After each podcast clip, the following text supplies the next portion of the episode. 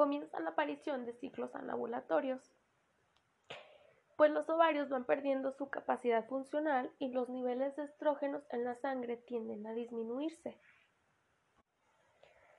Eh, esta disminución va a producir cambios en la estructura de pues, los ovarios, el útero y la vagina, así como en la vulva, pues esta tiende a perder elasticidad eh, incluso cuando se tiene las relaciones sexuales, pues ya no hay esta lubricación. Inicia la etapa llamada climatoria.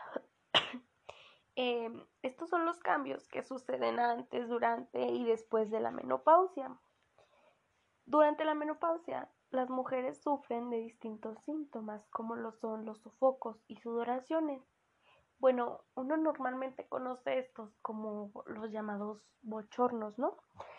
Que bueno, de repente a mí me ha tocado escuchar que las señoras pues dicen esto, ¿no? Ay, es que me siento sofocada, tengo mucha calor y pues, o sea, de estar en un momento bien a gusto y tranquilas, les llega esto de repente, ¿no?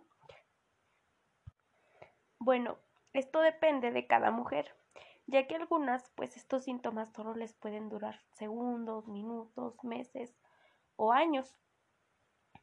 Eh, cabe mencionar que la actividad sexual después de la menopausia puede que aumente en algunas mujeres, ya que pues se tiene esta tranquilidad de que ya no se puede quedar embarazada. Pero también puede que disminuya mucho, ya que, como lo antes mencionado, debido a que durante la relación sexual ya no hay una lubricación, esto causa pues que durante el coito aparezca pues dolor, ¿no?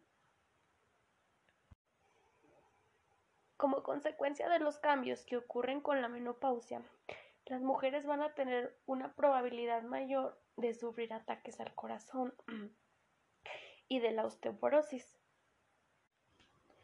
Bueno, esto depende mucho de la buena alimentación o actividad física que lleve la mujer durante su vida, ¿no? Ya que recordemos que es muy importante mantener una buena alimentación a base de frutas, verduras, así como alimentos que contengan pues proteínas, ¿no? Como son los mariscos, eh, la carne de pollo, de pavo, ah, al igual que pues los frijoles, las lentejas, y los guisantes. Mm, también el consumo de lácteos, que ya sabemos que es la leche, el yogur. Mm, también es importante que se evite el consumo de pues las drogas, ¿no? Como pues el tabaco, las bebidas alcohólicas. Bueno, aquí lo importante es que se tiene que mantener una buena salud.